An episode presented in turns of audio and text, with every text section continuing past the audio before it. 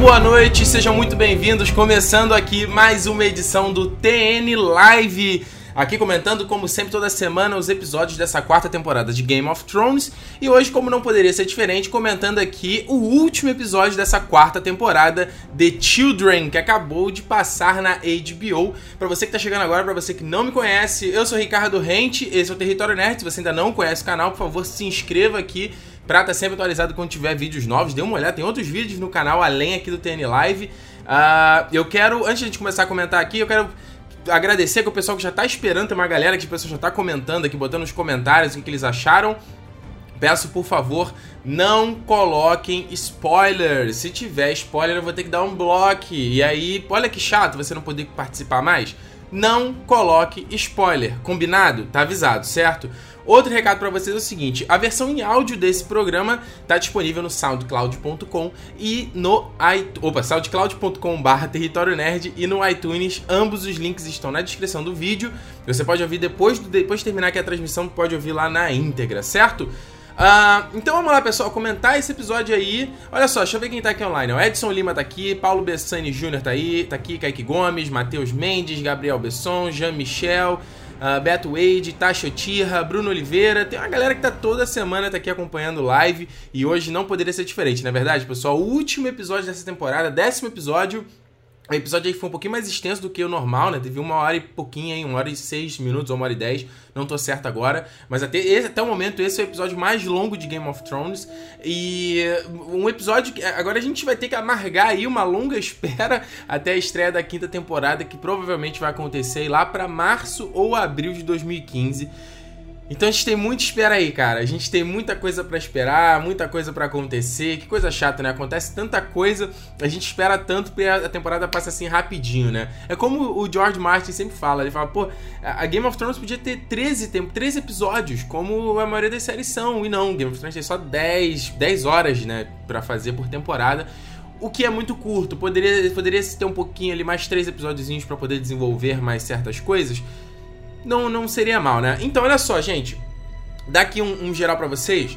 O episódio, é, no geral, ele foi muito interessante. Ele, ele mandou bem em, em várias coisas, várias coisas em relação ao, ao, livro eles mandaram muito bem, várias coisas diferentes dos livros eles mandaram muito bem, porque mais uma vez os produtores, essa temporada foi a temporada deles cada vez mais se afastarem dos livros e seguirem seus próprios caminhos. Então a gente teve muita coisa aqui que é muito parecida com o livro, igualzinha do livro, e muita coisa que é, é foi construída para a série. Então eu vou comentar cada uma delas daqui a pouquinho.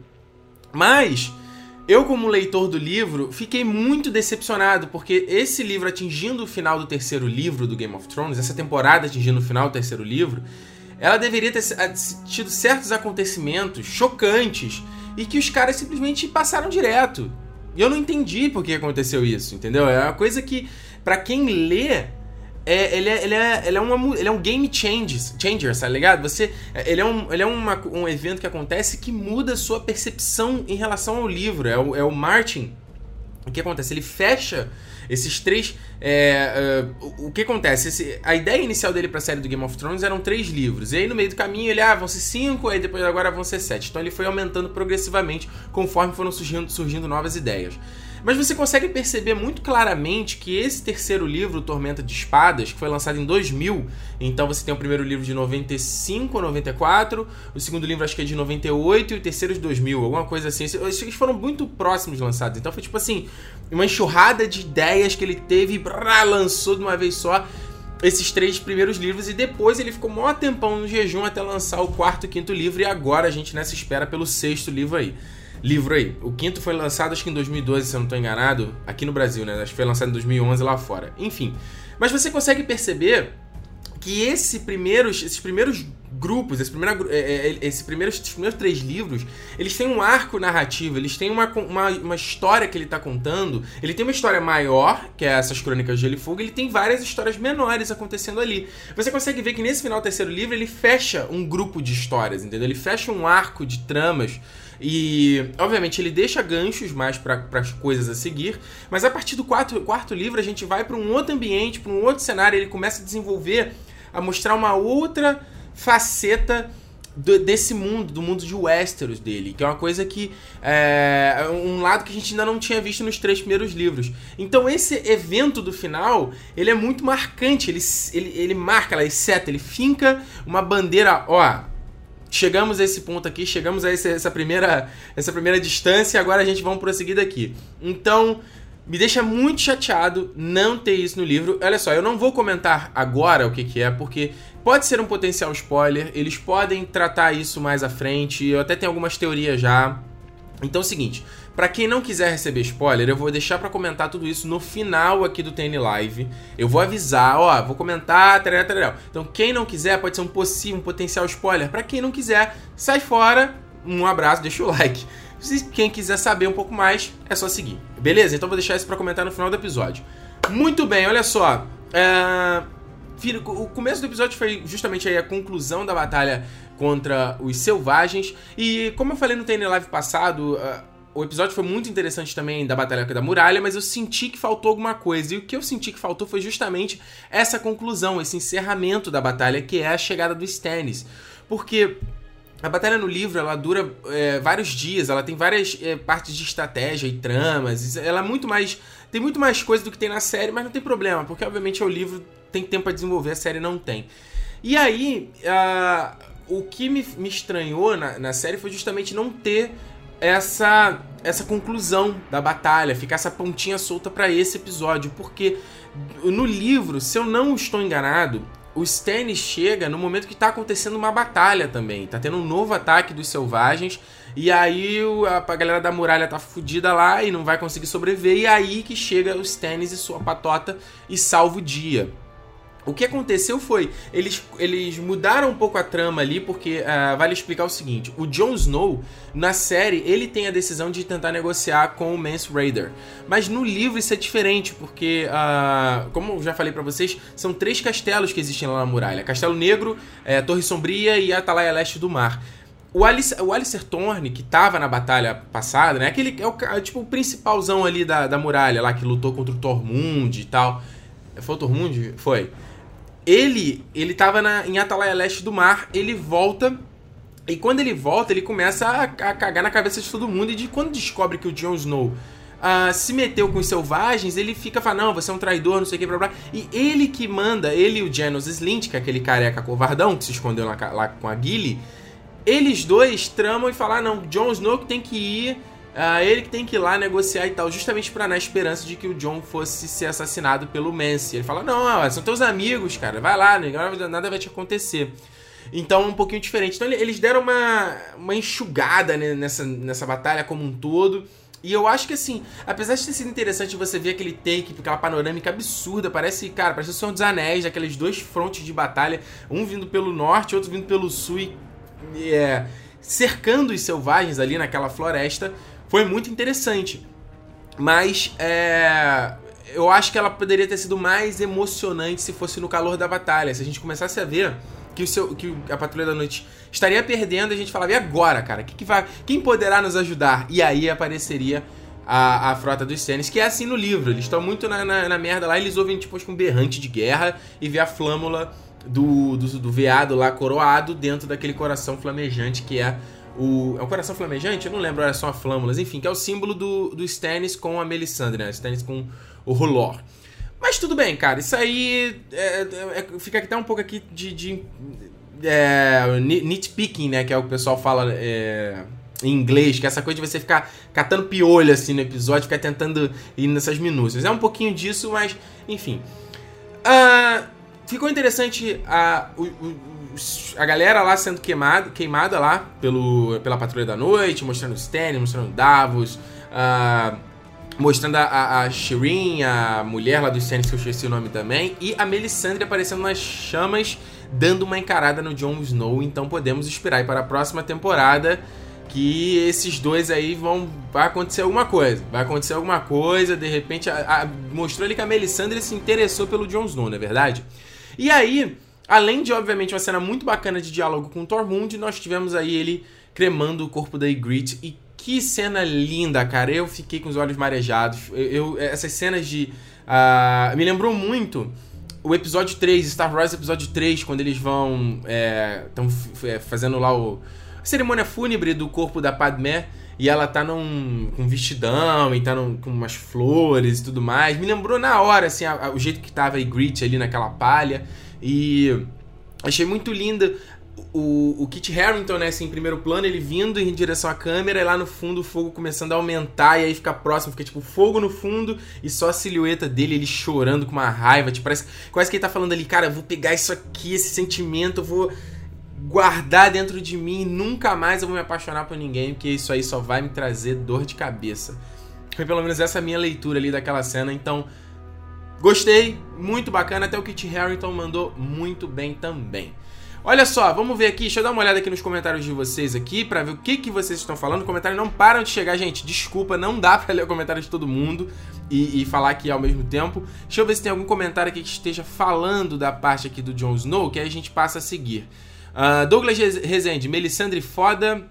Abigail, Abigail tá aí. Beijo pra Abigail. Eles anteciparam o julgamento do Snow pro início da temporada. Ficou meio suicida essa missão. Exato, o julgamento de Jon Snow teve aí, foi no primeiro episódio, né? Que, que teve esse julgamento dele, que acontece, então, depois da primeira batalha contra os selvagens. Uh, o Marcelo Cassiano fala aqui: Não, cara, no livro Stannis chega quando o John tá negociando. Tem certeza, Marcelo? Lembra? Tem certeza? Eu não, olha, eu acho que isso aí foi no meio da batalha, hein? Eu, eu não tenho certeza. Eu vou pegar o livro depois vou ler isso aí. Não tenho certeza. Mas enfim, fica aqui o Cassiano falando que foi, foi igual a série. Não sei. Grazi R falou aqui: HBO tá cortando muita coisa. É, não é HBO, né, cara? São os produtores ali, né? São eles. Uh, Amanda também fala aqui que então no livro o Stannis chega quando o John tá negociando. Então vai ver isso, gente. Já tem mais de ano que eu li o livro, de repente eu tô confundindo. Eu lembro só de dele chegar num momento crucial onde a gente achava que os, os selva o, a Patrulha da Noite ia se dar mal. É... Cleiton Pereira, realmente, o episódio 9 poderia acabar na primeira parte do Stannis sem problema. Exato, poderia mesmo. Abigail, a batalha que não foi batalha, faltou ação. Stannis deu moral pro Snow do nada. Fiquei, what the fuck? É, cara, o Stannis é aquela porra, né? Ele acha que assim, eu sou o rei por direito e todo mundo tem que acatar essa porra. E não é bem assim, né? Você ser rei vem muito da parte de de carisma também, né? De você conquistar o seu, o seu eleitorado, digamos assim. O, o Stannis não tem essa manha. Então ele acha que assim, eu sou o rei, eu sou o rei, cara, ponto final, tem que me obedecer, ajoelha. E não é bem assim, não é à toa que a causa dele não tá na melhores das situações, não é verdade? Iago N, achei um pouco galhofa a parte do Bran. Não acho que combina muito com Game of Thrones, essa Game of Thrones, essa coisa de RPG de esqueleto com machado de batalha. Então, olha só, vamos falar da, da parte do Bran. Gente, olha só. A parte do Bran começa muito interessante com aquele take lindo, absurdo deles no alto daquela montanha mostrando lá a árvore coração no fundo, com aquele pôr do, aquele pôr do sol, nascer, nascer do sol, né, porque tá de manhã. E lindo, lindo, lindo, lindo, cara, que, que toque, assim, que bom gosto a cena, as cores usadas, é, é digna de, de produção de cinema, como eu sempre tenho falado aqui. Mas eu concordo um pouco com o Iago, porque eu já comentei isso várias vezes para vocês. O Bran na série, eu não gosto do Bran na série, cara. Esse moleque que faz o Bran, ele manda muito mal, cara. Ele manda muito mal. Quando ele era pequenininho, ele era bonitinho, fofinho e tal, você releva, porque é criança, ah, bonitinho, cutezinho, bibibi. Agora o moleque já tá grandão, ficou aparecendo, viu o bigodinho dele? Quando focou na bigodinho dele nascendo. e não fica legal, porque agora ele já, é um, já tá burro velho e interpreta mal pra cacete, não entrega a emoção, sabe? Então, eu acho que essa cena mesmo ali do ataque que eles recebem quando eles estão chegando na, na montanha, também não gostei tanto, achei ela também um pouquinho galhofa, assim, pareceu muito filme B, filme de. É, ja, é, ja, como é? Jazão e os, e os, Argonautas? Como é que era aquela. Tem um. É esse mesmo? Acho que é Jazão e os Argonautas, que é aquele. que é um. Os, aí, Argonautas, esse mesmo, Jazão e os Argonautas, que é um um filme clássico aí que eles usam muitos esqueletinhos em stop motion. Cara, me lembrou demais, me lembrou demais essa cena. Achei a animação meio, meio esquisita, assim. Tinha horas que ela tava maneira, bem animada, movimento... Mas tinha outros que estavam meio... Sei lá, quem tá ouvindo isso aqui não tá entendendo nada, que eu tô fazendo gesto aqui. Enfim, Uh, mas, isso acontece no livro, eles também são atacados. Eu não lembro se a descrição dizia se eles realmente eram só esqueletos ou eles eram, tipo assim, zumbis também, igual lá que o, a galera da, do White Walkers eles usam. Mas acho que a, a, batalha dura demais, entendeu? Acho que ela perde um pouco. Ela perdeu um pouco o arco da, dramático, assim. O que acontece? Quando você começa a ver é, é, aparece a mãozinha ali, bem mesmo filme B, de filme de zumbi, agarrando lá os pés deles e tudo mais, e, e fazendo lá, puxando, Jojen e tudo mais. Você começa a ficar, caraca, o que, que é isso? O que, que é isso? E aí você vai ficando. É, a tua, tua emoção vai crescendo, tua atenção vai crescendo. Só que eu acho que se você mantém demais neles só dando porrada nos esqueletos, eu acho que esse, essa, essa nossa é, essa nossa ansiedade, esse nosso nervosismo para saber o que está acontecendo, acho que ele se perde. Porque a gente acho que meio que se acostuma com, com o que a gente está vendo. Deu para entender? Se eles mostrassem aquilo ali de uma forma meio de supetão, como se fosse um filme de terror, um filme de suspense, que aí você é pego desprevenido, eu acho que funciona muito melhor. E aí, quando eles estão lutando, é naquela porradinha, aí a Mira empurra o Jojen, aí eu acho que perde aquilo ali e começa a ficar galhofa, começa a virar piada.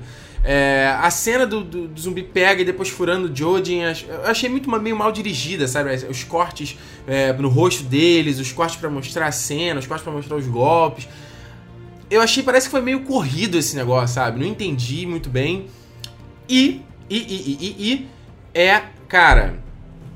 Olha aí, tem gente dando spoiler no, nos comentários, né, cara? Eu vou te contar, hein? Iago Pros vai tomar um bloco aqui para parar de. pra aprender a se comportar. Porra, a gente avisa, cara. A gente avisa e nego não.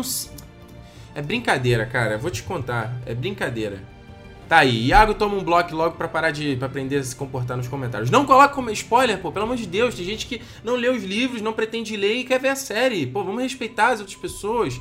Fala sério. Ah, nos como eu tava falando. E o que eu acho também que ficou muito esquisito foi a, a Folha, que é essa aquela menininha que encontra eles. Por quê? Eu vou explicar mais, mais um pouquinho pra frente. Ela é uma. Ela é da raça dos filhos da floresta, que eles já falaram algumas vezes é, no, no, Game of Thrones já, o Master Luwin fala deles no. Acho que na, na, primeira temporada eles comentam isso, na questão de, de que você. Que, que eram esses primeiros povos, essa primeira raça que existia no continente de Westeros antes do é, da chegada dos primeiros homens. E aí, eu tô tentando entrar aqui e tá bloqueando, vamos lá.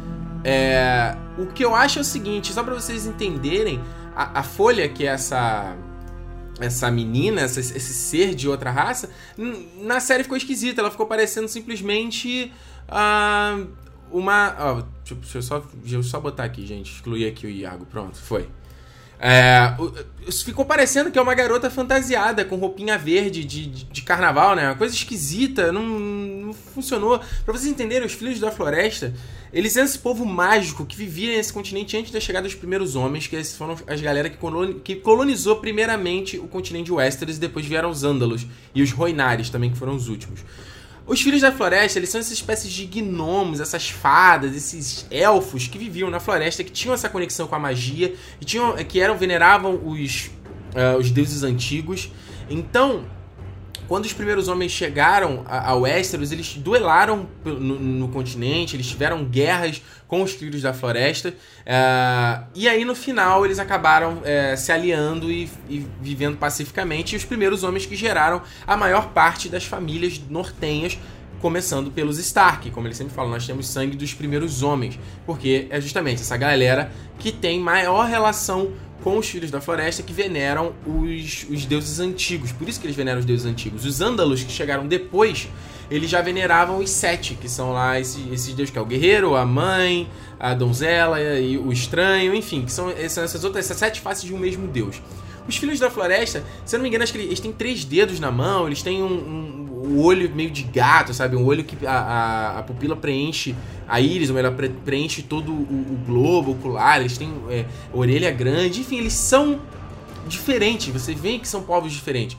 Aí o que, que eles fizeram na série foi pegar uma criança, péssima atriz também, que, que interpretação de merda, uh, e colocar numa roupa verdinha, pintar a boca de verde, aí aparece uma, não sei se apareceu uma outra criança ou era a mesma, na hora que eles estavam dentro da montanha, uh, mas sabe que ficou parecendo o filme da Xuxa, cara. Sabe o filme da Xuxa que eles mostram aqueles duendes? Que, parecendo isso. Que, que galhofa escrota, sabe? É... Eu não gostei da introdução dela mandando ali a magia, jogando as coisinhas. Enfim, cara, eu achei que essa, essa cena toda aí foi meio perdida, sem direcionamento, sem. sem... frouxa, entendeu?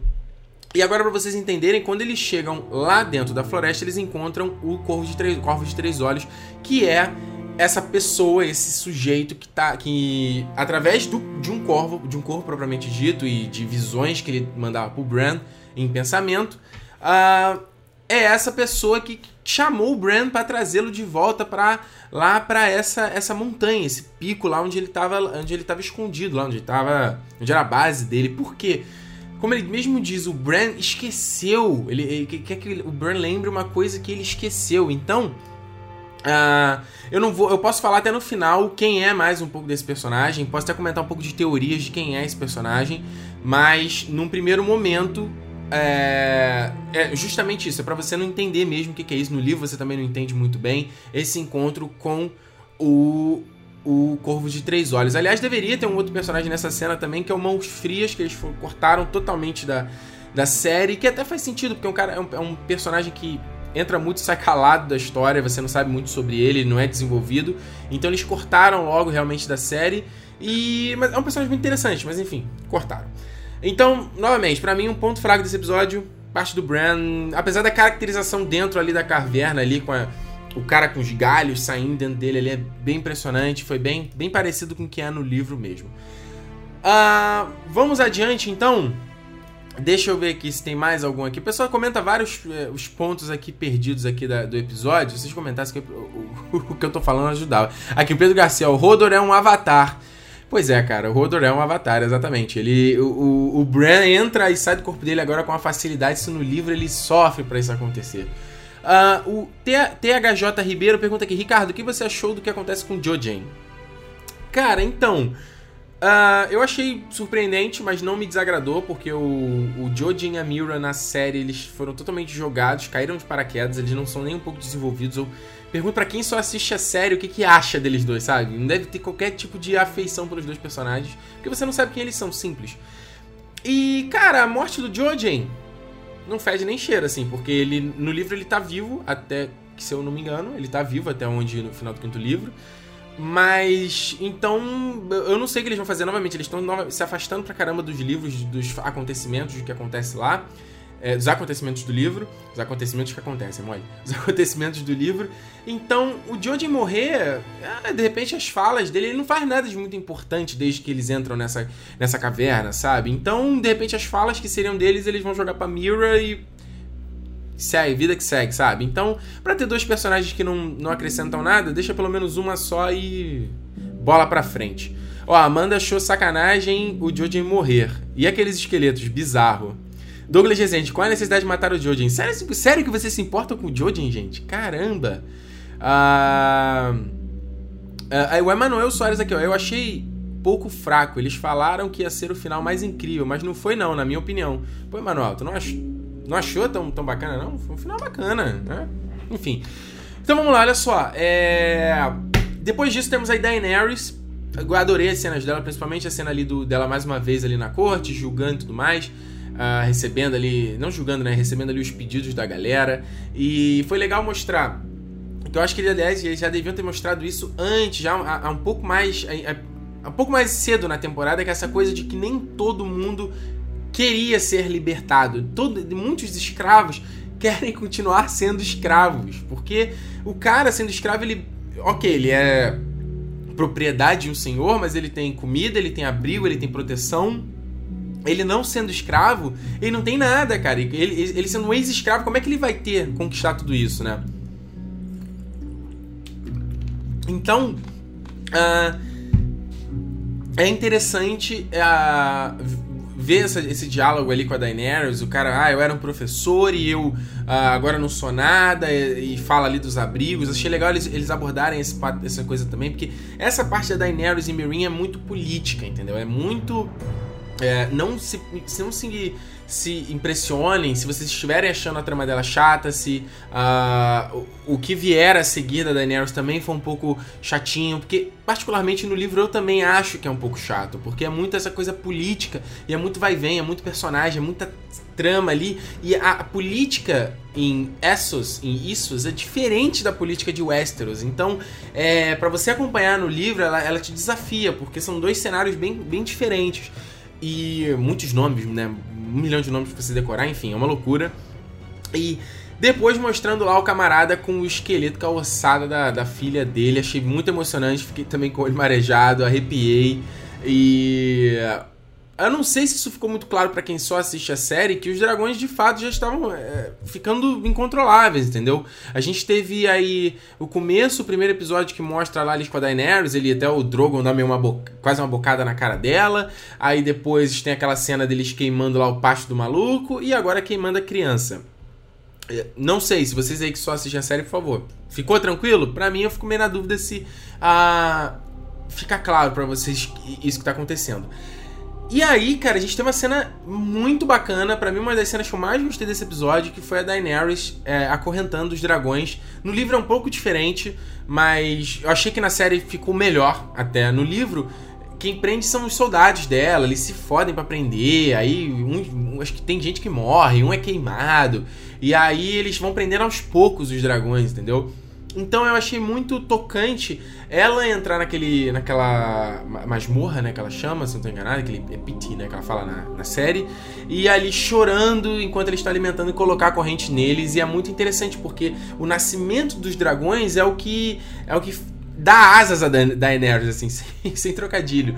Mas é, se a gente for parar pra pensar, a Daenerys, ela começou super frágil, ela foi crescendo com os Dothraki, foi crescendo, crescendo, crescendo.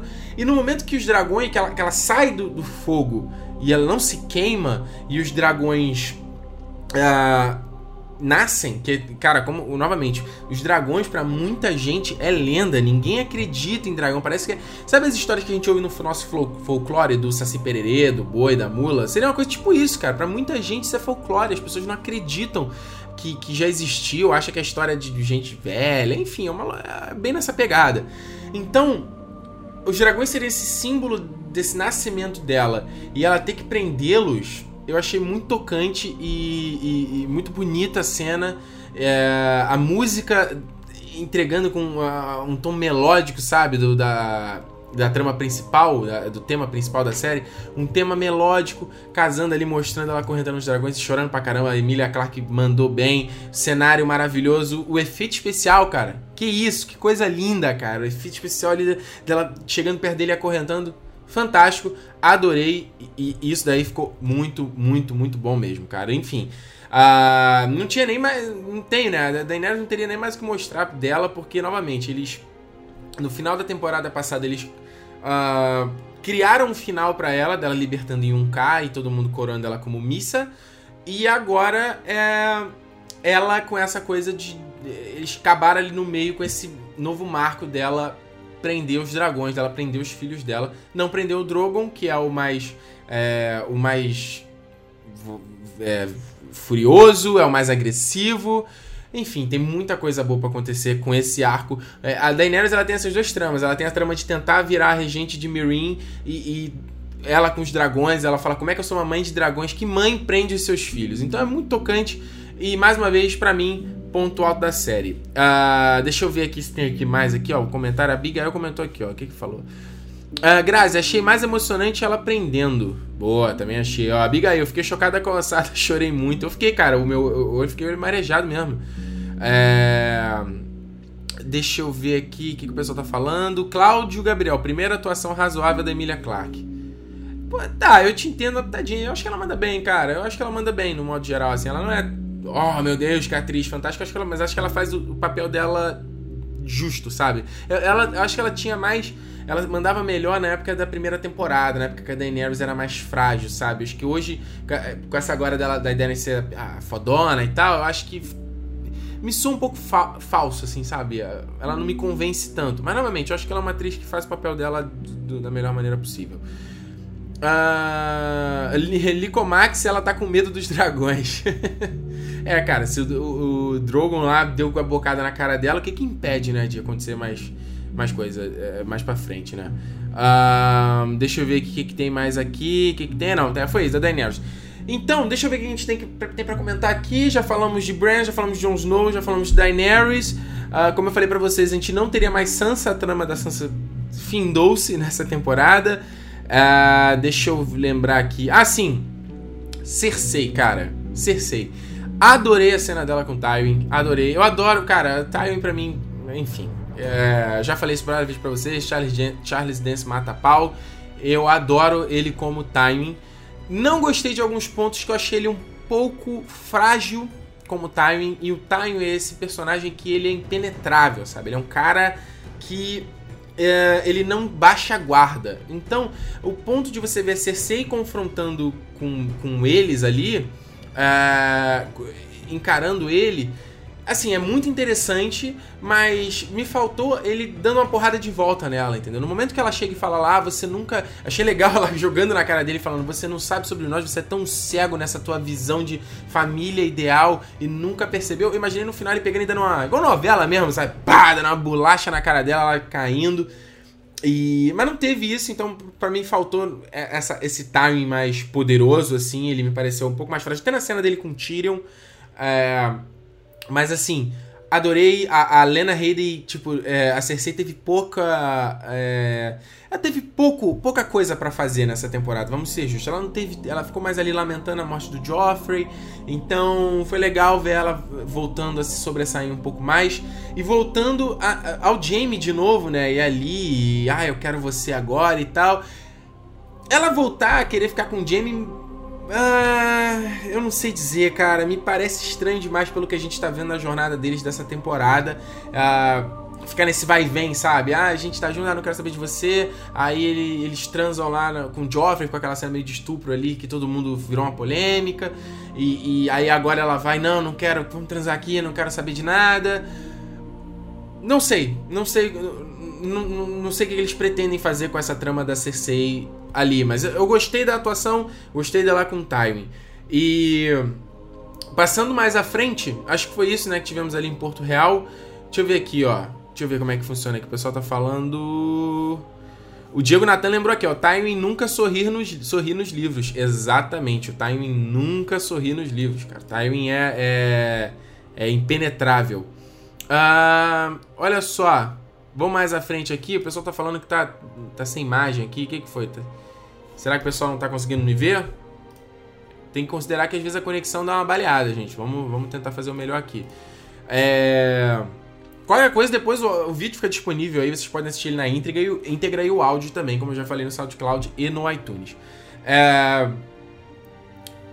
A Regina também fala que só aqui que tá sem imagem, só ouço o áudio. É, galera, quando dá uma questão de conexão, assim, ele sempre diminui a qualidade da imagem, aí eu tiro a imagem deixa só o áudio pra vocês me ouvirem. Então, vamos levando aqui, vamos levando aqui do jeito que der.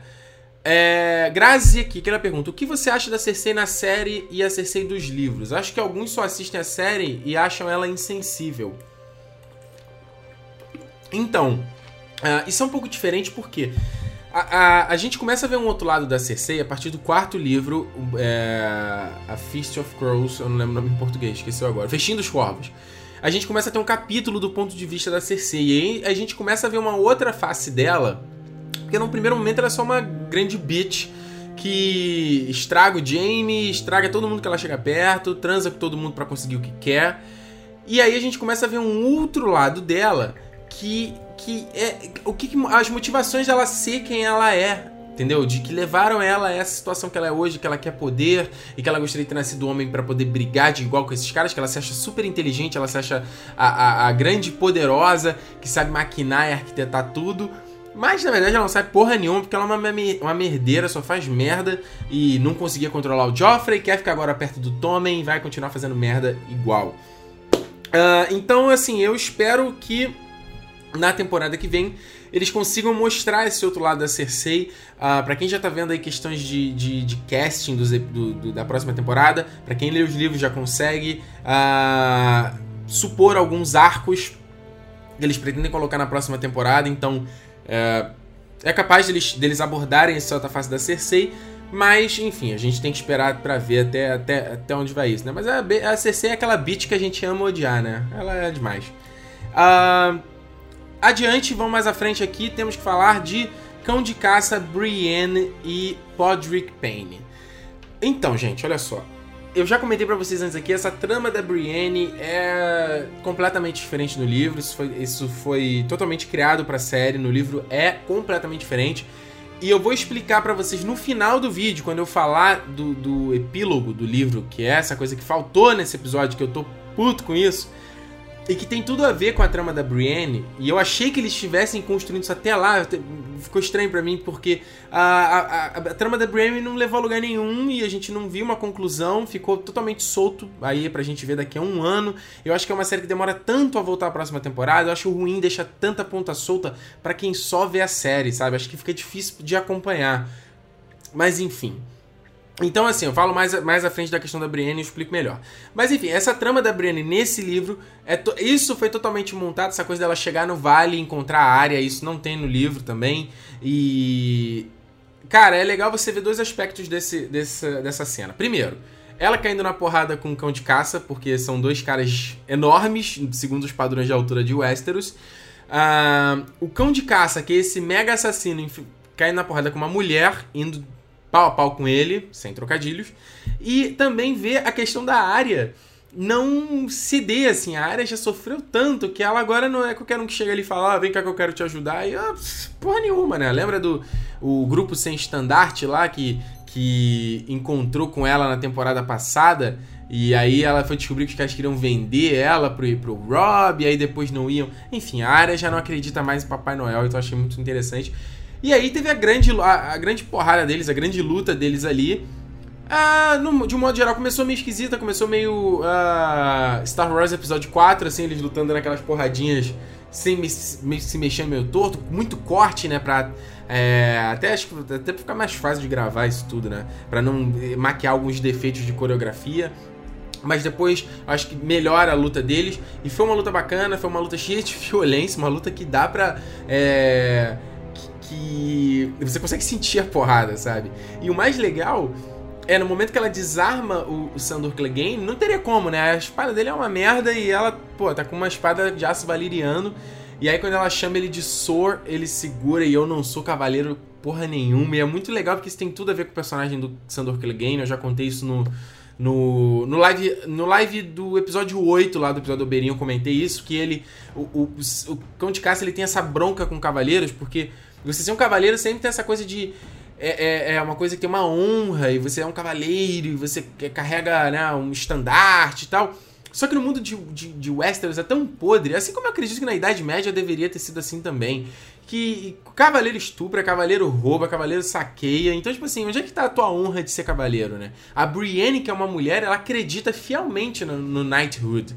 E ela, tanto que ela passou isso, um pouco de, dessa crença dela pro Jaime. E aí, Uh, é muito legal você ver o, o cão de caça ficando puto dela chamar ela de, de, ele de cavaleiro. Ele, eu não sou cavaleiro, porra nenhuma, segura a espada, corta a mão. E aí é soco, é, é, é, é, pedrada. E aí, cara, muito legal a Brienne terminando enchendo a cara dele de sopapo ele caindo do penhasco. E aí, logo em seguida, a gente tem aí ela, a, a área e o cão de caça uh, dialogando, onde uh, o cão pede ali para que ele tenha ela tenha misericórdia, acabe com o sofrimento dele, e a área pega sua grana e mete o pé. E é bem diferente isso, porque assim, para explicar para vocês no livro, sabe aquela primeira cena do primeiro episódio onde eles encontram uma galera no, numa taverna e eles lutam, a área pega a espada dela, enfim. Ali, o cão de caça se fere nesse combate, porque acho que ele tinha bebido ou tava fraco, não lembro. Uh, e aí ele vai, esse ferimento dele vai piorando, vai piorando, vai piorando, até um momento que ele não consegue mais andar. Ele cai do cavalo, ele chega num bosque, vai na árvore e fala, cara, daqui eu não saio mais e já vi que eu vou morrer mesmo, foda-se. E aí ele pede pra área dar um golpe de misericórdia para ele não sofrer mais. E a área fala, não vou te dar golpe de misericórdia porra nenhuma, eu vou deixar você sofrer. É, e vai embora. E aí, acho que na, série ela nem fala nada, né? No episódio ela nem fala nada ali que vai, vai deixar ele sofrendo só vai embora mesmo. Então, ela deixa ele com o elmo dele de, de com a cara de cão, né? Que na verdade nem aparece mais na série. Apareceu só na primeira temporada esse elmo. Ah, não, na segunda também, na Batalha do Água Negra aparece essa, esse elmo dele. E é muito interessante porque depois que a, a área abandona ele, começa a se ouvir vários rumores do, de que o cão de caça tá barbarizando aqui, tá atacando vilarejo ali. Ah, pô, um cara com elmo de, de cão gigante, um cara gigantesco atacando. E aí você fala, você como leitor, põe, peraí, mas ele, pô, não morreu? Ele não. Tudo bem, a gente não viu ele morrendo, né? E aí pode ser qualquer coisa. Mas a gente fica nessa dúvida quanto leitor até a gente descobrir no final o que, que era na verdade. Não sei se eles vão abordar isso na série, então Uh, é, não, acho que eles não vão abordar isso na série, enfim, porque quem uh, assume a identidade do Cão de Caça são aqueles dois caras, o Horde e o Dentadas, que eles encontraram no episódio 7, eu acho, que foi o cara que uh, mordeu lá o pescoço dele e, e o outro que a área matou. São dois gigantes também. Um deles, acho que é o Dentadas, ele usa o elmo do Cão de Caça e faz um monte de merda. E no final a Brienne encontra esses dois caras e cai na porrada com eles e também se ferra de um jeito absurdo. Mas como eles misturaram isso tudo, então. Acaba, acho que não é spoiler, gente, porque isso não deve aparecer na série. Porque, novamente, vários personagens, né? Como eu falei, já apareceram aqui e ali. Um, mas o que eu tô falando, o que eu acho ruim dessa cena é justamente isso. Você não tem. É, é, é tão, é tão diferente que você, você não. Você mostra a área se afastando do cão de caça, sem cavalo, sem porra nenhuma, naquele vale ali. Depois ela aparece chegando no porto. E a Brienne procurando pela área e você também não sabe o que vai acontecer. Então acho que faltava a série esses fechar um pouco melhor esses arcos para ficar mais claro para o espectador só do livro o que está acontecendo. Mas no geral, não me desagradou, só acho que de repente demorou um pouco demais a cena ali do diálogo dele com a área, principalmente considerando o que vem a seguir no episódio, que eu já vou comentar. Que eu acho que eles, é, eles demoram. É, os produtores eles têm essa coisa que me incomoda muito, que é, é dar muito tempo para certas coisas e outras coisas que precisariam ter mais tempo, eles tiram, sabe? Então, tipo, porra. Então, quando a gente passa para o momento seguinte, que é o julgamento, que é o a fuga do Tyrion, eu acho que ela é super corrida. Tá o Tyrion dentro da cela, aparece o Jaime, vambora. Eu acho que faltou uma cena ali para criar uh, o Jaime uh, criando dentro dele essa coisa de não, peraí, cara, vou ter que salvar meu irmão, vou ter que arriscar para fazer isso, mostrar de repente o Tyrion na cela encarando a morte, sabe? É acho que faltou isso. Poderia ter usado um pouquinho desse. desse. desse tempo pra abordar essas tramas que eu acho que também seria tão interessante quanto. Enfim, gente, é aquele negócio, né? O. A gente acha que sabe de tudo e acha que a gente seria. A gente tem um monte de ideia de como poderia ser melhor o episódio, mas, enfim, deixa esse trabalho pros produtores, não é verdade? Falando só, então. Uh, desse finalzinho aqui da morte do Tyrion. A Abigail é que fala que achou desnecessária essa modificação da morte do Conde Cassian e ficar com ar de competência por deixar a área escapar. É, cara, é, é, eu, eu, não entendo algumas mudanças, entendeu? Justamente, assim, tem uns que não fazem não faz tanto sentido. Eu entendo que eles deve, tinham que dar, dar uma trama pra Brienne nessa, nessa temporada. Eu reclamei muito que a trama dela estava avançando demais nessa temporada. Então, visto agora, vendo esse último episódio, Uh, eu acho que muito do que acontece com ela no quarto livro deve ficar para essa quinta temporada, entendeu? Eu achei que eles estivessem comprimindo toda essa busca dela no quarto livro, e aí sim a gente teria um grande final dela. Não tô falando que a Brienne morre, tá, gente? Pelo amor de Deus, tô dizendo assim, a conclusão até onde a gente já leu.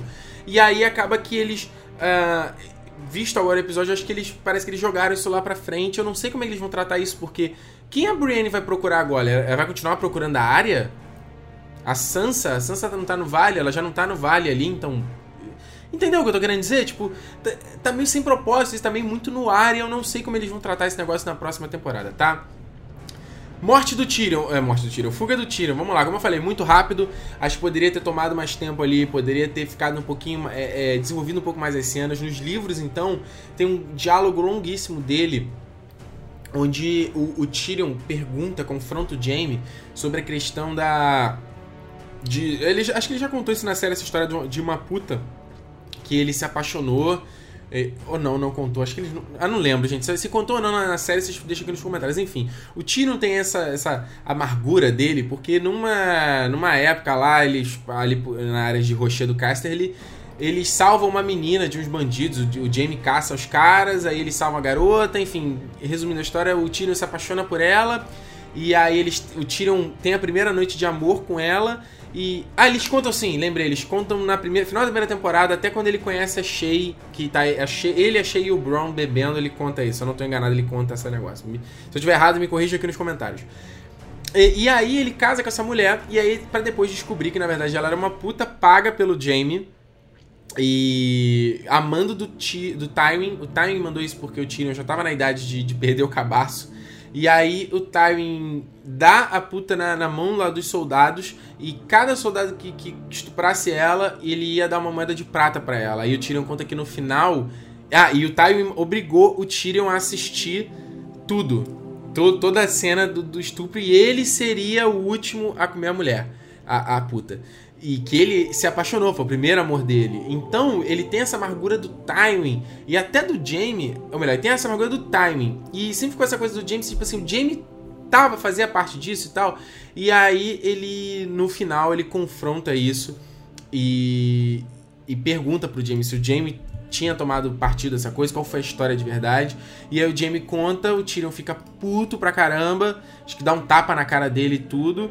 E joga na cara dele que fala: Você tá apaixonado pela Cersei enquanto ela tá fudendo Fulano, Beltrano, Silcrano. Joga na cara dele todo mundo que a Cersei tem dado ali na corte enquanto ele teve fora. E é muito legal porque isso fica ecoando na cabeça do Jamie depois. Ele fala: Não, Tyrion deve ter falado isso na raiva, não, isso não aconteceu. E aí fica voltando na cabeça dele os nomes dos caras que, que, que o, o Tyrion falou. E ele fica puto com isso, que é o que vai começar a gerar a cisão dessa relação dele com a Cersei. Não teve isso, foi super rápido, mas a cena também foi muito bonita da, da despedida deles. Uh, ele chega, abraça, beija o rosto do Tyrion, é, do, é, do Tyrion. Então, foi bonito também. Ah, novamente, eu prefiro o livro, mas foi bonito também.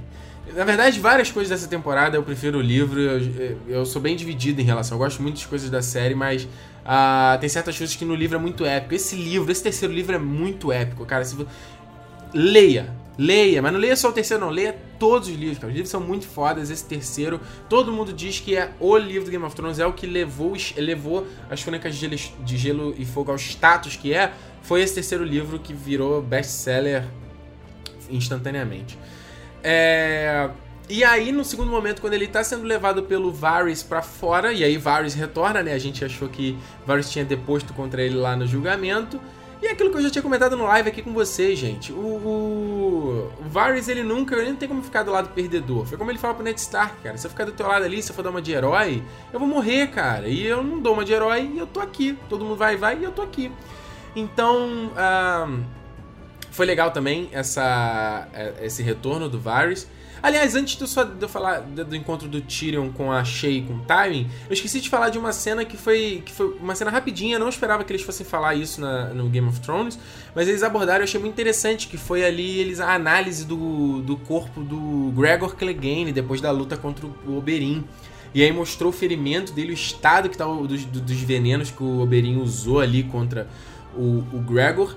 E muito legal é, é, essa batalha, essa luta entre o, o Grandmaster Pycelle e o Qyburn. O Qyburn, ele aparece na, no primeiro ou no segundo episódio da terceira temporada, quando o Robb Stark chega em Harrenhal. E aí Harrenhal tá totalmente... Tá, tá, foi... É, nego foi totalmente morto ali. Entende-se que foram os Lannisters que, fiz, Lannisters que fizeram isso. E aí o, Bruce Bo o, o Rob salva o, o, o, o Qyburn e depois o Qyburn ajuda lá o ferimento da mão do Jaime e depois o Jaime leva o Qyburn pra corte. Então é muito legal para você ver que o Qyburn é esse cara que não tem mais as correntes de Master, ele foi expulso de Vila Velha, da Cidadela, ou melhor, que é onde é, você tira lá, você forte a sua corrente de Master. E ele perdeu justamente por mexer lá com essas coisas de ocultismo, com é, ele fala muito no livro assim, ele fala que os masters dissecam, é, dissecam os, os mortos para entender os vivos. Eu trabalho com os vivos para entender os mortos. É uma coisa mais ou menos assim. Então é um personagem muito interessante e eu achei muito legal. Eu não esperava que eles fossem tratar essa esse evento agora, e até a Cersei fala: o que você fizer para curar ele, você vai enfraquecê-lo? Ele não, muito pelo contrário. Então, ó, tem coisa boa aí. Foi legal, isso daí deve ser mais desenvolvido na próxima temporada. Voltando pro Tyrion, temos aí o encontro dele com a Shay. E que cena, que cena maneira, né, cara? Foi maneira pra caramba o encontro dele com a Shay. E eu achei muito legal porque ela tenta matar ele. Eu não lembro dela tentar matar ele no livro. Dela já, já atacar ele, assim. Já vi que ele sabe que ela ia dar merda ali. É, no livro, se eu não tô enganado, ela tenta seduzir o Tyrion ainda e fala meu gigante, meu, meu leão, vai tentar se chegar perto dele e ele usa a. O que acontece é o seguinte: o, o mão do rei no livro ele não usa aquele brochezinho que é na série. No livro é uma corrente com umas mãos assim. Uh, entrelaçadas, as mãos segurando uma nas, uma nas outras. Ele pega essa corrente do timing, enrosca no pescoço dela e enforca ela. E aí no livro, é, na série, eles botaram ela segurando só um ali com um colar mesmo, não tem problema nenhum. É, mas ele já entra com a besta na mão, na verdade. Tá? Ele já entra com uma besta que ele pega de é, numa antessala. Ele já vai armado, porque ele acha que o timing tá na cama ali. Ele encontra a Shay, larga a besta e agarra ela e enforca ela. É muito emocionante, né, cara? Porque mais uma vez o Tyrion caiu no mesmo erro de se apaixonar por uma puta, cara. É uma enorme idiotice, cara. É um cara tão inteligente como o Tyrion caindo numa coisa, numa, numa besteira dessa. Então é uma coisa muito trágica, né? Até, até por se dizer. E. Uh, ficou legal a morte, ele jogando o corpo dela pra, pra, na beirada da cama, né? E, e, enforcando ela e tudo mais. E depois pegando lá aquela. A, a, besta do. É uma besta aquilo ali? É uma besta. Eu tô na dúvida agora se a besta é realmente essa arma é, né? Eu acho que é assim, que tem, tem, tem umas variações dessa arma que tem outros nomes, acho que em tamanho maior, não tô lembrado agora. Acho que é besta assim. Ele pegou logo a do Joffrey, achei muito legal, porque no, no livro não, não, não se aborda muito essa questão da, da, dessa arminha do Joffrey, até fala, mas na série eles fizeram um visual dela super bacana, então, é, pô, é legal eles terem, terem usado isso pra, pra o Tyrion usar para confrontar o Time. E uma coisa muito bacana que eu não achei que eles fossem usar era o timing na latrina, cara. Na, na, na série, no livro é a mesma coisa. O Tiro encontra ele na latrina, ele tá peladão lá. E. Eles usaram do mesmo jeito na série. No, só que o que eu normalmente que eu falei, eu acho que o, o timing pareceu muito fragilizado ali, entendeu? E não isso não me parece muito personagem que a gente vê no livro. Ele é um pouco mais. Ele tenta ainda dissuadir o Tyrion, como é também ali na série, mas achei que foi muito. muito sei lá. Sei lá, cara, não sei se. É, gente, é, novamente, a gente lê o livro, a gente cria uma expectativa, não quer dizer que necessariamente na série foi ruim. Na série foi bacana também, só que não tem como comparar, né? Não tem como comparar. É, no livro sempre acaba sendo muito melhor, porque é a maneira de como a gente está lendo aquela trama ali. E, e, o mais legal do, daquele, de, de, dessa cena toda deles é que o, o Tyrion atira nele na virilha do Time. E depois, é, na hora que ele tá morrendo, o, Tyrion, o Time se caga todo. E existe um lema que fala que o Time é tão rico que ele deve até cagar ouro. Todo mundo fala isso. E aí termina o capítulo com o Tyrion vendo o Tywin todo caído nas, nas próprias fezes. E aí fala, é, parece que estão no final. O, o Tywin não caga ouro, coisa nenhuma. Uh, então, enfim, foi, foi diferente, mas também foi interessante, até falando aquela questão do. do eu não sou. Eu não sou se você não é meu filho, não, eu sou teu filho também, cara. Novamente, no livro também tem, tem muito mais diálogos entre eles, tem muito. O Tyrion cospe muito mais coisa nele. Acho que é, o Peter Dinklage teria tudo para entregar, de repente, uma coisa muito mais dramática, entendeu? Acho que. Uh, faltou um pouco mais de drama, entendeu? Um pouco mais de drama. Mas tudo bem, vai. Isso aí sou eu, sou eu, tá? Não quer dizer que foi ruim. Olha só, Alessandro Costa me, me corrige aqui, não é besta, é besta. É, né? É, tá certo, tem razão. Regina Vieira, a cara da cheia de quem tem cu tem medo. o cara que interpreta o Tyrion é foda demais. A cara dele de dor quando matou e a cara dele quando matou o Tywin fez sem palavras. Foi, cara. Peter Dinklage, se bobear, ele deve ser indicado de novo nessa, nessa temporada aí é, pro M, cara. Não tem por que não ser. Jaqueline Hipólito, Pussy ao poder. Sim, esse é o lema da, da Cersei. Yasmin Silveira falou aqui, e faltou, é, aparentemente, ele não caga ouro da morte do Time. É, cara, é, é eu até comentei, como eu falei aqui, mas é, como ele não existe esse lema na, na, série, nunca se falou esse termo dele cagar ouro. Na série, acho que não, é, não tem, ter tanto impacto como tem no livro, entendeu? Então, não me incomodou de não ter, assim. Enfim, eu acho que ia ficar meio tosco também mostrar o cara se cagando e tal. Eu não sei. Não me incomodou de forma nenhuma. Eu tô falando, só eu queria ter visto mais drama porque eu gosto disso, assim, mas sou eu. Uh, Abigail, um trocadilho com a situação. Uma morte no trono, inédito desde Aerys II. é verdade. É...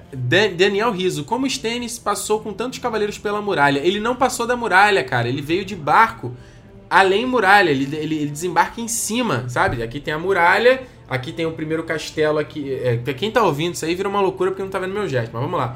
Você tem a muralha, na parte de baixo você tem Atalaia Leste do mar, ele desembarca em cima com os navios dele. Ou desembarcou em Atalaia Leste, não tô lembrado agora, mas ele, ele, ele veio pela costa, né? Desceu. O que, acontece? Você tem aqui, a, onde você tem a muralha, a Pedra do Dragão fica um pouco mais embaixo, então ele foi norte quase que reto para chegar lá. Então era o caminho mais fácil para ele. Aliás, lembra que essa coisa de, de ir pro norte, acho que eles estão falando desde o final da terceira temporada, né? Ficou essa enrolação e tudo mais, até o, o, o Stannis ir lá pegar ouro emprestado com um banco de bravos. e conseguir a galera para atacar lá os selvagens. Achei muito legal e é muito legal mudar até a postura do, dos tênis, né? Porque ele até, parece até um escrotinho, até com a questão da Melisandre. E a gente não, a gente viu agora que ele ele pode ter os problemas dele, mas ele é um cara justo e teve uma boa ação que foi ajudar a Patrulha da Noite que ninguém dá mais porra de atenção nenhuma, né?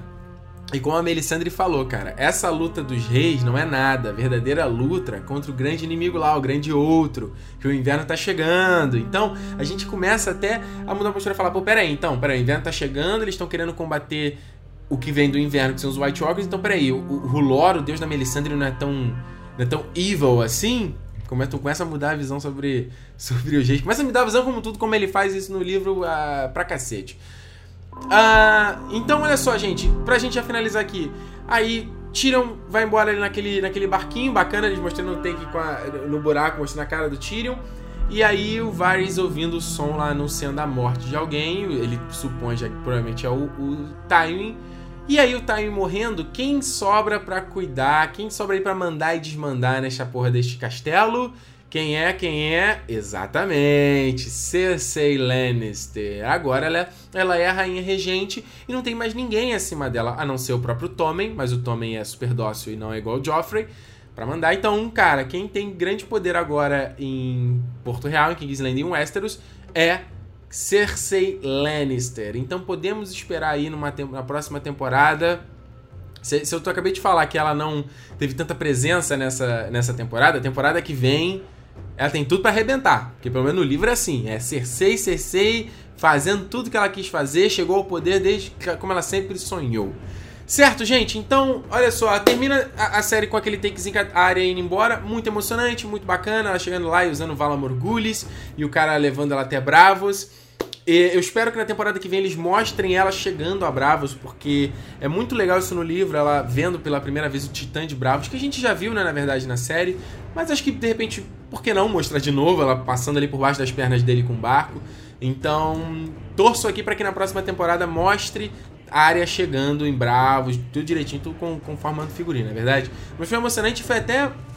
É triste no ponto de vista de você ver que a área, ela sofreu tanto já que ela perdeu todo mundo, cara. A área não tem mais ninguém. Ela tem o Jon Snow na muralha e se ela for para lá, não, nada garante que ele vai poder ajudá-la. A, a, a, Sansa ela não tem mais contato, todo mundo se foi, cara. Então é muito, muito angustiante assim quando você lê e você vê que a personagem uh, não sobra mais nada para ela em Westeros. Então Vem muita coisa boa aí também em relação à área, muita coisa diferente. A gente começa a ver através dos olhos dela, essa galera, essa parte de Bravos, a gente começa a ver um outro aspecto de Game of Thrones, um outro, uma outra cidade, uma outra cultura.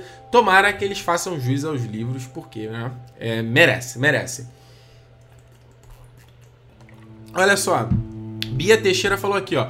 Lord Varys viu a coisa ficar, que a coisa ficou preta e não pensou duas vezes e meteu o pé. É verdade. No livro, ele não vai embora com Tyrion. Mas ele some também, ele desaparece. Desde que o Tyrion vai embora, ele desaparece todo mundo, até Cersei fala, provavelmente deve ter sido aquela porra daquele Varys, aquele eunuco que, que ajudou o Tyrion a fugir. Mas me incomoda também ele ter entrado ali no barquinho, ficou bacana no, no sentido narrativo da coisa. Abigail.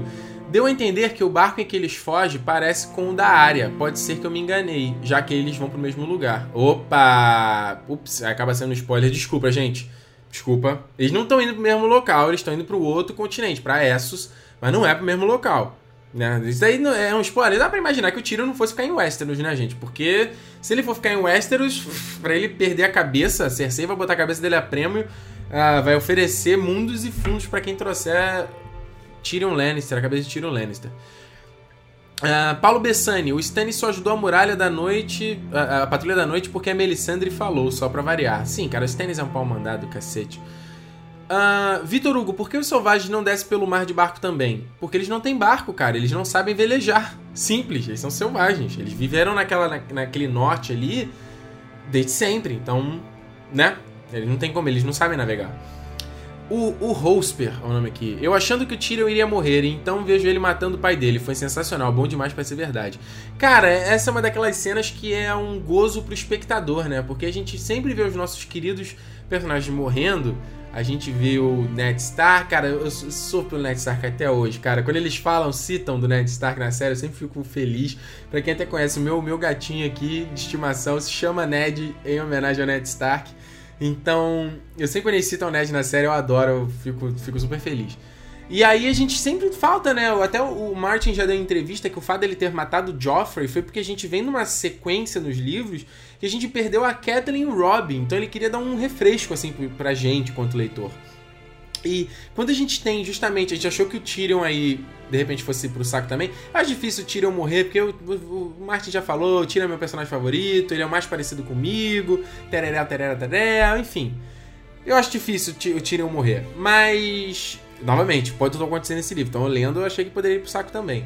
E aí é legal eles terem... Uh, ele ter deixado aí o Tyrion acabar com o Tywin, que é um personagem muito foda também, apesar de ser escroto. Você entende as, o, o Tywin e por que ele é do jeito que ele é. Mas. Enfim, é um refresco pra gente. Uh, vamos ver aqui, ó. Guilherme de Biase, no livro ele entra por outra passagem de outro castelo ocupado. Uh, ah, esse daqui deve ser os Stannis. Isso, ele entra então pelo Atalaia, Atalaia Leste do Mar. Uh, vamos ver aqui, deixa eu ver. O Gabriel Besson disse aqui, lembrou que o, o Rob que fala uma vez que, que o timing caga ouro, nem lembrava. Iago N, bem corrida mesmo essa parte do Tyrion, não deu tempo pro drama. Podia, né, cara? Pra dar um. dar tempo pro Peter Dinklage marcar um M ali. Poxa, né? Ele já teve várias cenas, principalmente do julgamento dele lá, mas, enfim, podia ter tido mais. Uh, queria que o Tyrion. Aqui, Itachi fala aqui, ó. Queria que o Tyrion falasse umas boas pra Shay. É, né, cara? Eles caíram na porrada ali logo no começo. Mas foi legal também. Eu gostei pra caramba. Eles. Eles. Achei atacando ele e tal. Foi, foi maneiro também. É. O Vitor Hugo chamando aqui que burro dá zero pra eles para os selvagens porque não sabem velejar. Exato. Olha só, gente, então, só pra gente finalizar aqui o nosso live, eu vou comentar então a questão do epílogo, do que que. Do, qual é o epílogo que tem no livro do Tormenta de Espadas que eu senti muita falta nesse final de temporada. Eu achei que eles fossem. Eu, eu tive esperanças de que eles fossem mostrar esse epílogo no final da temporada passada eu não mostraram. Eu falei, ah, tá bom, vai, era muito cedo para mostrar isso. E aí, cara, eu tinha tantos indícios para mim de que teria isso nesse final de temporada e não teve. E aí. Como assim? O que eles estão fazendo? Por que não? E eu tava até conversando com um amigo meu ontem, ele falou, porque será que não vai ter? E eu falei, pô, cara, não sei, não sei, não sei, enfim, não teve. Então eu vou comentar agora, se você não quer saber, porque pode ser um potencial spoiler, eles podem abordar isso mais à frente na, na, na série, de repente a próxima temporada pode começar com isso, não sei. Então pode ser um potencial spoiler, Galera, se você não quer saber, agradeço por ter acompanhado até aqui. Se inscreva no canal. Sexta-feira vai ter vídeo, meu top 5, top 5 melhores momentos e top 5 piores momentos dessa temporada, top 5 coisas que eu gostei, top 5... é um review geral dessa quarta temporada. Vou fazer um vídeo especial aqui no canal, não vai ser ao vivo, tá? Um vídeo tradicional, então fica ligado aqui. Provavelmente na sexta-feira ou no final de semana que vem, vamos ver, né? Nesse período vou lançar esse vídeo, então se inscreve aqui para ser atualizado quando sair esse vídeo novo, ou me segue no Twitter e no Facebook que eu também vou avisar por lá, certo? Então é isso, né? Dole uma, dole duas, vou tomar uma água aqui para dar tempo de vocês saírem. Dole três. Então olha só, o que, que acontece, gente? O epílogo do, do Tormenta de Espadas acontece o seguinte: você tem um capítulo onde ele mostra. Uh, só pra você entender o seguinte, vamos situar onde acontece todas essas tramas. Nesse ponto do livro a gente tem o, o, o, Casamento Vermelho, se eu não estou enganado, ele acontece um pouco depois da metade do terceiro livro. E aí você tem o Jaime Lannister, eu acho que ele ainda tá em Harrenhal, ele ainda não voltou para King's Landing. A Brienne tá com ele, logicamente. A Sansa tá, tá uh, em Porto Real. E aí, depois disso, a gente tem a morte do Joffrey, a fuga da, a fuga da Sansa pro vale, e aí o Jaime chega até Porto Real. É, a gente tá nessa situação. Então tem. E aí, ah, o Bran, nessa situação toda, o Bran tá chegando na muralha, que foi o que a gente viu na, temporada, na terceira temporada, e o Jon Snow tá fugindo dos selvagens e chega lá em Castelo Negro totalmente ferido, uh, sem qualquer condição. O nego até acha que ele vai morrer. Então a situação é mais ou menos essa. E aí, quando você chega no final do livro, você tem todas essas, essas tramas estão finalizadas. Você tem a área indo para Bravos, como a gente viu agora. Você tem o Tyrion acabando com o Time e indo embora de barco. Uh, você tem o Jaime e a Brienne, eles, eles não, isso aí, enfim, o Jaime já chega no, em Porto Real e dá a Brienne a, a, missão dela de. Não, não. Eu não tô lembrado se é a missão dele de, de, da Brienne procurar Sansa é no final do terceiro livro ou no começo do quarto. Não lembro exatamente isso, mas é mais ou menos por ali. E aí, nesse, o, o, como, eu, como eu já falei sempre, o livro do Game of Thrones é de ponto de vista, sobre o ponto de vista de vários personagens. E a gente começa a acompanhar nesse epílogo o ponto de vista de um Walder. O que acontece? O Walder Frey, que é aquele filho da mãe lá que foi lá um dos, um dos caras que tramou com Bruce Bolton e com Time e assassinou a Kathleen, o Robb e vários nortenhos. Ele é um. Você entendeu o seguinte: ele é lá o senhor da travessia, ele já é um velho pederasta, ele tem uma, uma esposa de 16 anos e ele já teve filho a dar a rodo, cara. Ele tem um milhão de filhos, ele tem um milhão de bastardos, a família dele é enorme.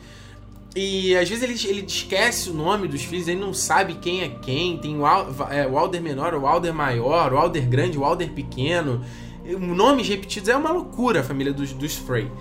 E o, tanto que a linha de sucessão dos Frey é muito louca, porque, o, o, por exemplo, você tem um filho mais velho, aí o filho mais velho tem mais seis filhos, e esses seis filhos têm privilégio da sucessão do que o, o, o filho, o irmão mais novo, sabe? Então, tipo assim, é, para você ser alguma coisa no, com os Frey é muito difícil. E esse cara que a gente vai acompanhando, acompanhando a história, eu não vou lembrar o nome dele, mas ele é um Frey. Ele é um cara fudido na merda, ele não tem nada, é, ele vai contando a história, né? Vai relembrando a história dele. Ele é um cara que só se deu mal na vida, só se fudeu na vida. E ele.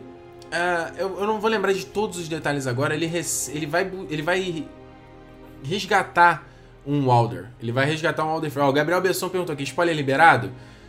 Cara, se a gente falar do terceiro livro, sim, tá? Terceiro livro, não vamos falar mais adiante, então, por favor. É. Então, Thierry pergunta, vai ter o vídeo extra de God que você disse, cara? Que foda. É, eu comentei isso de a gente ter um, um vídeo de, Game of Thrones respondendo as perguntas de vocês, mas eu não, ninguém mandou pergunta, ninguém se interessou, então eu deixei pra lá, querendo que explicasse, de repente, alguma história extra e tal. Eu vou fazer isso por minha conta é, até a temporada que vem. Provavelmente eu vou contar a história do, dos Lancers, da rebelião do, do, do Robert. Eu já eu prometi fazer essa temporada passada, não fiz, mas esse ano eu quero fazer. Então vai ser mais ou menos por aí. Enfim, esse Frey, cara, ele vai, ele vai resgatar um outro Frey das mãos da, da Irmandade Sem Estandartes. Que é aquela galera que tem o Beric Dondarrion, que a gente viu temporada passada, que tem o Angry, que tem o, o Lemon Claw, que eu não vou lembrar o nome dele, que tem o Thoros de Mir, que a gente viu na temporada passada, toda aquela galera que venerava lá, o Thoros venerava o Rolor também. E aí, quando ele encontra os caras, ele vê. Tá todo. Um, vários, vários Freys enforcados. E aí eles vão e enforcam esse cara também. E o cara, não, mas peraí, eu vou pegar o resgate, não sei o que e tal. E o cara. Tá... Cara, não, não tem essa. A gente tá até de vingança e tudo mais. Cara, trocando em miúdos, a gente descobre no final que tem. É, as, a Irmandade Sem Estandartes estão fazendo uma vingança. Uma vingança pessoal sobre o que aconteceu com os nortenhos e com os Stark. E sabe quem tá capitaneando esse grupo, cara? É uma mulher toda encapuzada e a gente não entende quem é. E eles chamam ela de Lady Stoneheart, Lady Coração de Pedra. E aí, quando esse Frey vê quem é essa mulher, ela, ele vê que ela tem a pele totalmente é, branca, sabe? Meio leitosa, meio pútrida, tem os cabelos quebrados, brancos, meio ralos em vários pontos, os olhos fundos, a cara com cicatrizes enormes e ela tem um corte no pescoço enorme, feio, e ela não consegue falar, só sussurra e tudo mais. Ou seja, a gente tem no final desse epílogo Kathleen Stark voltando como uma zumbi do inferno, cara. Porra! Se isso não é para explodir a cabeça, meu amigo, eu sei que mais uma vez, o Martin escreve isso sem você. É... sem ser de uma forma óbvia. Então ele não diz que é a Kathleen, mas de todas as maneiras que eles vão escrevendo, eles vão descrevendo, você deduz que é. E cara, é tão chocante, tão chocante, que tu fica assim, cara, o que, que eu vou esperar agora de Game of Thrones? O que, que eu vou esperar agora desses livros? Porque você. É, você a, mulher que morreu volta como uma zumbi, como uma, uma o que, que, acontece, sabe? Então, justamente isso que acontece no terceiro livro. A tua cabeça explode e você fica sem chão, sem saber o que esperar, sem entender. Eu falei, cara, qualquer. E é tão foda, porque o Martin faz isso nos livros o tempo todo. Você acha que você tá entendendo uma situação, você acha que. Ah, então tá bom. Então você já sabe o que você vai esperar, e aí ele vai te dar uma rasteira e você já não sei mais o que esperar, porque ele muda toda hora as regras do jogo. E essa cena final é mais uma vez para mudar as regras do jogo. Então, é, é chocante. É um ponto alto do livro. O livro, que já é muito, muito foda, ele termina com isso com uma pancada na tua cabeça. E eu fico imaginando as pessoas que tiveram que esperar todo o tempo até o quarto livro. Porque são acho que oito anos. O quarto livro acho que é de 2008. E o primeiro livro é de 2000. Cara, imagina você ficar oito anos com essa parada ecoando na sua cabeça e você não não sabe disso, você vai ficar como assim até chegar no quarto livro e. Não, aí eu não vou dar spoiler do que, que acontece mais à frente.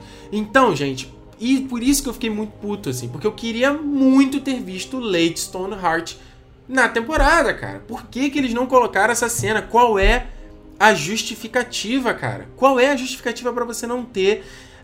Imagina, imagina como é que todo mundo agora estaria na internet maluco com essa cena. Imagina, não ia explodir cabeça. Foi bonita a área indo embora pro horizonte? Foi bonito, mas eu não queria uma parada bonita, eu queria uma, uma parada mind-blowing. Sabe que foi uma parada mind-blowing? Foi os dragões nascendo no final da primeira temporada. Sabe que foi uma parada mind-blowing? Foi os White Walkers cavalgando lá, arrumando pro sul. Aquilo foi mind-blowing. Aí eles vêm na terceira temporada e fazem aquele final da, da Daenerys Xuxa sendo erguida pela galera. Não é mind-blowing. É bonitinho, é bonitinho, mas não é mind-blowing. Aí você tem a área indo pro pôr do sol. É bonitinho? É, mas não é mind-blowing. Então. Por que, sabe? Por quê? Eu, eu, eu, eu quero muito ver entrevistas com David Benioff e D.B. Wise, eles, eles justificando porque não teve isso. Eu quero ver, de repente, o Martin, a opinião dele sobre isso. Porque, cara, a gente teve nessa, no episódio 4 dessa temporada, a gente teve uma cena que a gente não viu nos livros, que foi dos White Walkers lá, mostrando ele tocando bebê e tal. Ou seja, porra, um spoiler de uma coisa que a gente ainda não viu no livro. Por que então eles me colocam uma parada que tem no livro e que é foda pra caralho? Não tem justificativa, cara. É, é, é muito escroto, assim, enfim. Enfim, é, é, aí a gente só fica aqui se lamuriando e fica, ah, fica aqui chorando porque não, não teve, mas é chato pra caramba, sabe? É chato pra caramba. É... Então deixa eu ver aqui, olha só, tem a galera que colocou opinião. Olha só, deixa eu ver o que vocês estão achando. Uh, se carregar aqui, ó. Marco Aurélio. Gozado que todo fim de temporada termina com um grito. Acho que não teve esse, porque Lady Stoneheart não podia gritar. é verdade, cara. Lady Stoneheart não grita, ela só sussurra. Ela faz, fala meio assim, não sei que não dá pra ouvir, porque ela tá a, tem a garganta cortada. E é bom dizer o seguinte: na, na, isso é no livro, na série não é assim. A Kathleen, depois que ela vê o Rob morrer, num, ela desesperada, ela rasga a própria cara, ela enfia a unha na própria cara e rasga, porque tem uns cortes aqui. Então a Lady Stoneheart, quando volta, ela tem uns cortes também no rosto, olho fundo e tal. A pele, é, é, a pele dela é meio macilenta. Que eu, eu, não sei se vocês vão lembrar, isso uh, fala na, no, no, último episódio da terceira temporada. Eles pegam o corpo da Kathleen e jogam ela nua no rio que passa lá. Uh, que passa lá pelo castelo dos Frey.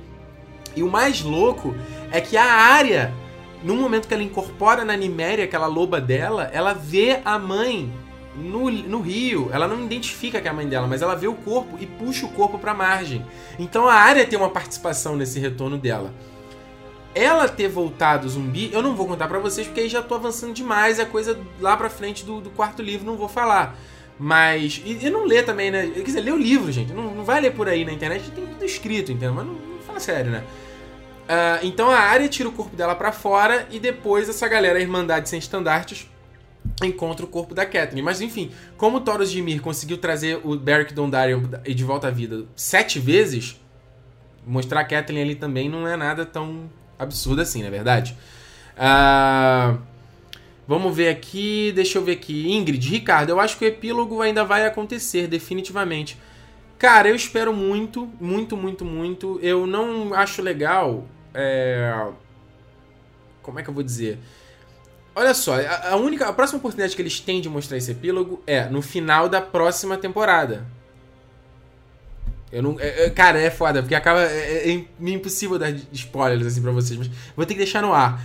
É, um outro cenário possível, no quesito trama, no quesito é, a Lady Stoneheart com outros personagens que a gente conhece, que estão em trama, nas suas tramas pessoais, O que eu vejo agora é ele sim, é isso acontecendo no final da temporada que vem. Se eles usarem isso no, primeira, na, no primeiro episódio da primeira temporada, ah, vai ser legal também, vai ser, mas ia ficar muito mais louco acontecer no final desse pra gente ficar se lamuriando, batendo cabeça até a temporada que vem. Entendeu? Lá, se for no primeiro episódio, vai ser não, vai ser o episódio seguinte. Então, não sei, gente. Aí vai ver os caras tiveram os motivos deles, mas eu não gostei.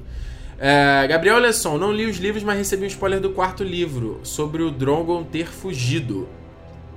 Sim, cara, o Drogon, o Drogon foge no momento que os caras tentam capturar ele para botar lá na, na jaula. Acho, acho que foi nesse momento que ele foge, porque ele não, eles não conseguem prender e a Daenerys fica sem ter contato com o Drogon durante muito tempo. Ela não sabe onde ele está e ninguém mais viu, só tem rumores sobre ele. Ah, o pessoal pedindo aqui. Peraí. O Player Pikachu falando que queria ver os Frey queimando.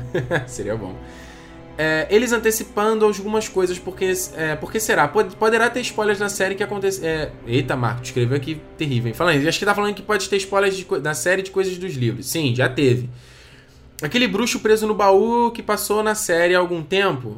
Por favor, quero a sua opinião. Ah, sim, o bruxo que o, o Varys mostra lá no, no baú. Mostra pro Tyrion, que aliás é, é engraçado, que é um baú parecido ali, que ele, aquele caixote que ele coloca o Tyrion pra levar no barco, né? Bacana isso.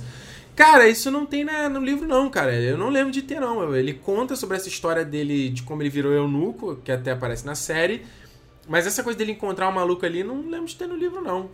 É... Paulo Bessani, que tem o epílogo na próxima temporada. É sacanagem pular essa parte do livro.